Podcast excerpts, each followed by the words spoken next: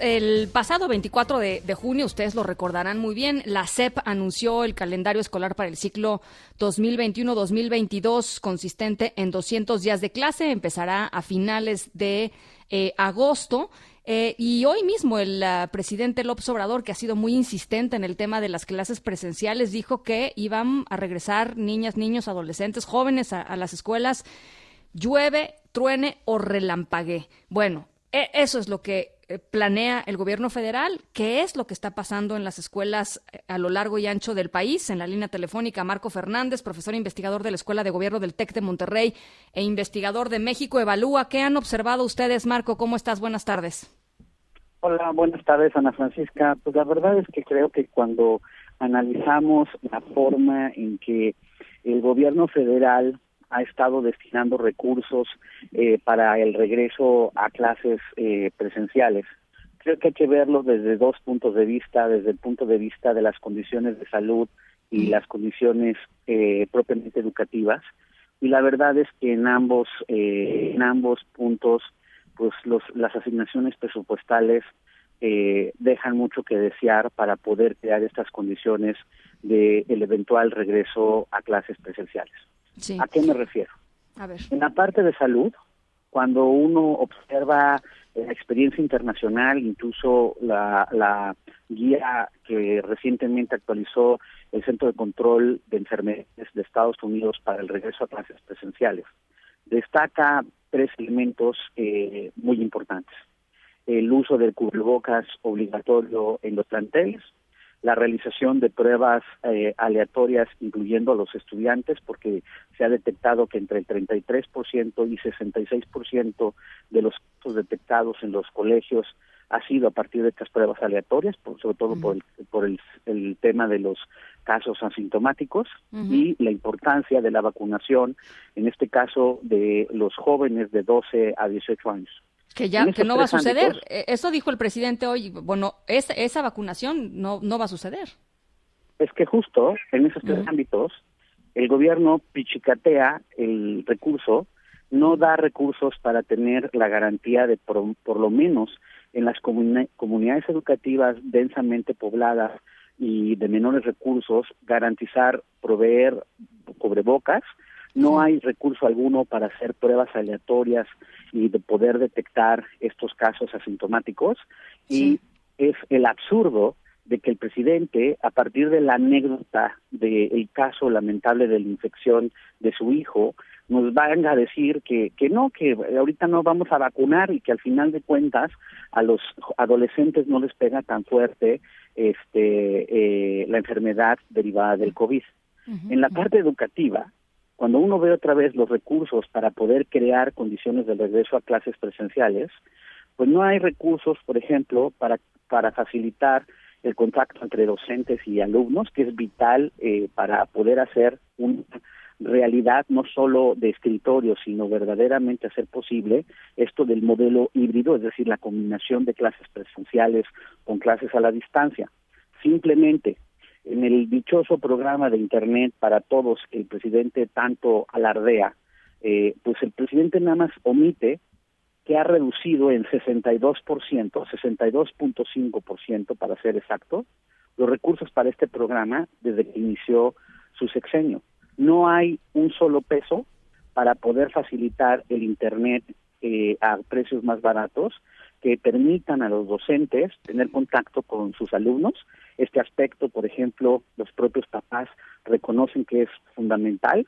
Hace poquito hicimos una encuesta en la iniciativa de educación del TEC con reforma y los papás nos decían que el 62, 65% de ellos, que mamás y papás son los que resuelven las dudas cuando sus hijos tienen en esos momentos a la distancia eh, pues eh, no saben cómo resolver algunos aspectos, ellos tienen que ver de qué manera tratar de resolver esas dudas y se quejan en un 47% de la falta de precisamente de un contacto constante con el docente.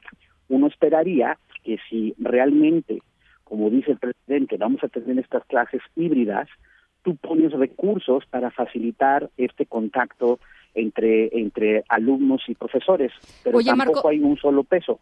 Déjame, te interrumpo ahí un segundo, porque tenemos muy pocos datos oficiales. Hasta el momento la SEP no ha dado a conocer datos oficiales, por ejemplo, de deserción escolar en el último año.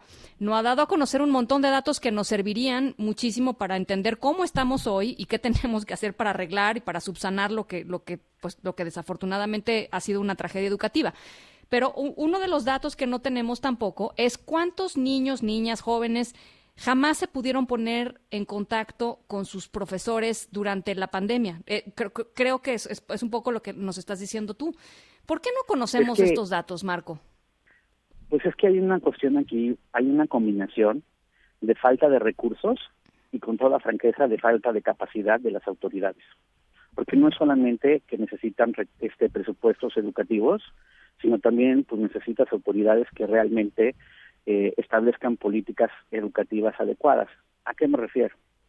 Si tú estás a ciegas porque no tienes datos confiables del abandono escolar, no has hecho ninguna prueba diagnóstica para saber la afectación del aprendizaje, como sí lo han hecho, por ejemplo, en países como Chile, que en mayo presentó su diagnóstico de la afectación de aprendizajes y reconocieron, por ejemplo, en el caso de los jóvenes del equivalente a media superior allá en, en, ese país, solo aprendieron el 30% de lo que se supone que deberían de aprender. En México no tenemos ni idea porque no hemos hecho una evaluación diagnóstica. Pero peor aún, para las mamás, para los papás, para la comunidad en general que nos está escuchando en estos momentos. Cuando uno ve las propuestas que tiene la autoridad para el calendario escolar de 21-22 que va a empezar el 30 de agosto, el supuesto implícito en ese calendario es que vamos a estar en, de manera presencial, porque incluso dice, entre el 30 de agosto y el 10 de septiembre vamos a hacer el diagnóstico del abandono escolar y el diagnóstico de la evaluación diagnóstica. ¿Ok? Pero ¿qué pasa si como todo está apuntando, lamentablemente, en términos de las complicaciones de la de la pandemia por la variante Delta, por más que Gatel eh, trate de minimizarla, si esto sigue desbordado, es muy poco probable que podamos tener clases presenciales al menos al inicio del ciclo escolar. Eso implica que entonces todavía vamos a retrasar o no sé cómo se están ellos imaginando, cuando digo ellos es la autoridad educativa federal, ah, hacer el diagnóstico del abandono y de la evaluación diagnóstica si no vamos a tener presencialidad en esos momentos, en esas semanas, en las aulas. Entonces, sí es preocupante, porque cuando uno va tomando eh, el rompecabezas, va armando rompecabezas de las omisiones de la autoridad, por supuesto que por un lado es un gobierno que pichicatea los recursos en materia educativa, pero que además ha sido incapaz de establecer con lo que tiene políticas que permitan precisamente contener las afectaciones tanto emocionales como en los aprendizajes que están teniendo los estudiantes de nuestro país. Recordemos otra vez que en la encuesta que hicimos en Reforma, por ejemplo, mamás y papás de escuelas públicas de educación básica nos dijeron, Ana Francisca, que el 60%, el 60 eh, por ciento reconocen que está afectándole la parte anímica a sus hijos. Pues claro. 66% está viendo que sus hijos están enojados. Bueno, a ver, Marco. con ansiedad. Tú imagínate que, niñas, niños y jóvenes son los únicos eh, a los que se les ha restringido su actividad principal todo este tiempo. O sea, eh, la verdad es, es, es, un golpe durísimo lo que, lo que han, lo que ha sucedido en términos académicos, sí, pero en términos socioemocionales, pues es, es verdaderamente brutal y tenemos tenemos todo abierto, Marco. Eh, ahí es otra vez, a ver, un elemento esencial es que el, el eh, maestro, el docente pueda hacer equipo con los papás para tratar de contener emocionalmente a sus estudiantes. Pero para poder hacer eso, necesita estar capacitado. No basta con las buenas intenciones. Pero el gobierno va y recorta nuevamente en 49% los recursos para la capacitación docente. Y eso sí, se llena la boca el presidente en las mañaneras diciendo que este gobierno reconoce el derecho de los maestros a ser capacitados. Atrañas. Perdón, pero ya estuvo suave de tantas mentiras reiteradas desde las mañaneras. No da recursos ni para la capacitación docente, ni para las pruebas este, eh, aleatorias de detectar casos de infectados en las escuelas, no garantiza dinero para los cubrebocas, reduce el dinero para la Internet dichoso para todos en las escuelas. No pone un solo peso para el Internet que facilite el contacto entre docentes y sus este, alumnos, pero eso sí, cree que mágicamente, por decreto, dado que tiene una anécdota familiar, las cosas van a poder hacer que en el 30 de agosto regresemos de manera presencial. Le pregunto, así como le gusta al presidente decir que con todo respeto, pues con todo respeto, ¿dónde estudia su hijo? En un colegio privado, ¿verdad? No, no, no, está enfrentando la realidad de la mayor parte de las familias que tienen a sus hijos, a sus hijas en las escuelas públicas. Entonces, bueno, pues ahí está.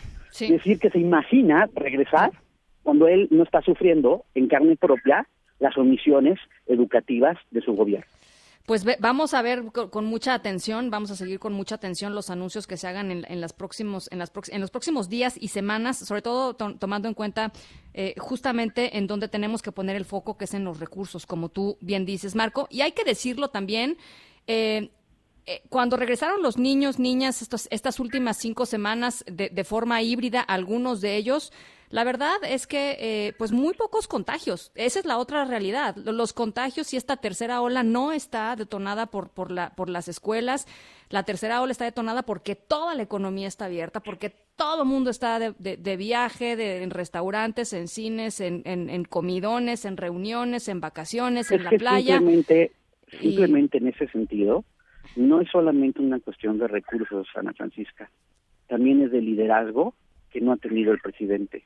Cuando ni siquiera puede poner el ejemplo del uso de cubrebocas, de estar reiterándole a la población que aunque todos estemos cansados del encierro, necesitamos contribuir para tratar de contener lo más posible eh, esta pandemia, de forma que creamos condiciones para que realmente podamos regresar a las aulas lo más pronto posible. Si ni eso es posible hacer, si cuando hoy el encargado de la parte de, de, entre comillas, la estrategia de salud nos dice que no, que no es tan tan tan eh, tan dura la eh, la variante delta. Y ahí está precisamente la alerta que acabas de poner de la gente de la Organización Mundial de la Salud precisamente por eh, el, contagio que está teniendo esta variante. Entonces está muy difícil que entonces haya una población que confíe que a partir del liderazgo que le muestran sus autoridades, del ejemplo que ponen, traten de también poner el grano, ahí sí, la autocrítica de la sociedad, decir, nosotros tampoco nos estamos comportando para poder ayudar a que se creen estas condiciones del regreso presencial a clases.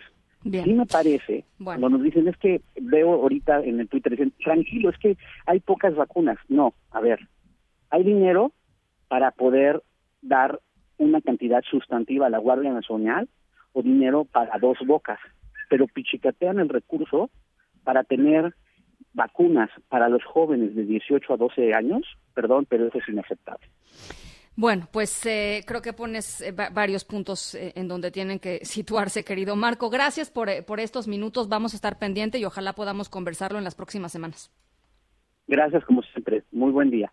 Abrazo, Marco Fernández, profesor investigador de la Escuela de Gobierno del TEC de Monterrey, investigador de México Value.